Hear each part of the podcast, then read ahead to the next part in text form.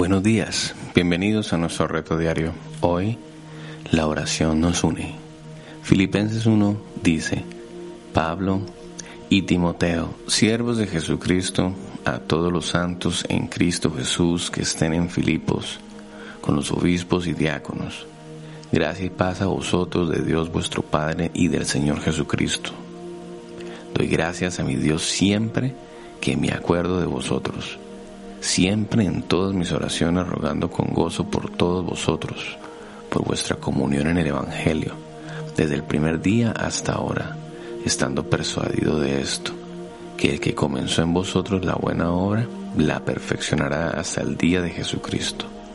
Como me es justo sentir esto de todos vosotros, por cuanto os tengo en el corazón, y en mis prisiones y en la defensa y confirmación del Evangelio, todos vosotros sois participantes conmigo de la gracia, porque Dios me es testigo de cómo os amo a todos vosotros con el entrañable amor de Jesucristo.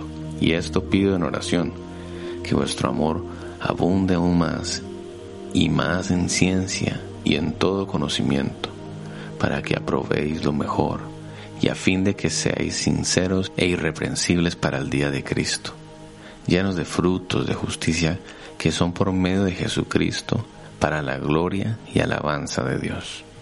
Qué maravilloso pasaje es este. Una de las mejores maneras de mejorar la vida de oración es tener como modelo las oraciones de las Sagradas Escrituras. Considere comenzar con las del apóstol Pablo.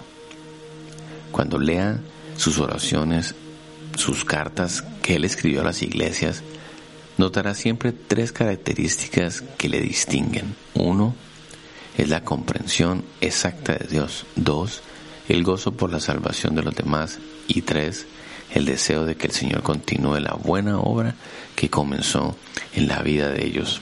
Especialmente a la iglesia de Filipenses les dijo esto. Aunque Pablo escribió muchas cartas desde la prisión, su preocupación no era su liberación, sino la salud de las iglesias y la madurez espiritual de los creyentes.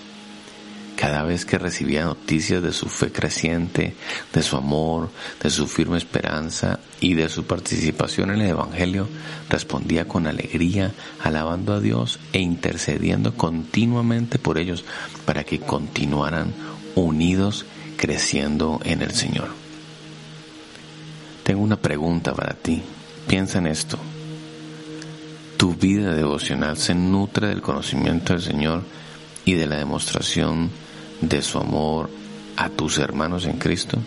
Si tú realmente anhelas que tus oraciones sean más profundas, debes seguir el ejemplo del apóstol Pablo, quien pasaba tiempo en la lectura de la Biblia, quien reflexionaba acerca de Dios él reflexionaba acerca de lo que Dios había hecho y de lo que él deseaba hacer en la vida de su pueblo.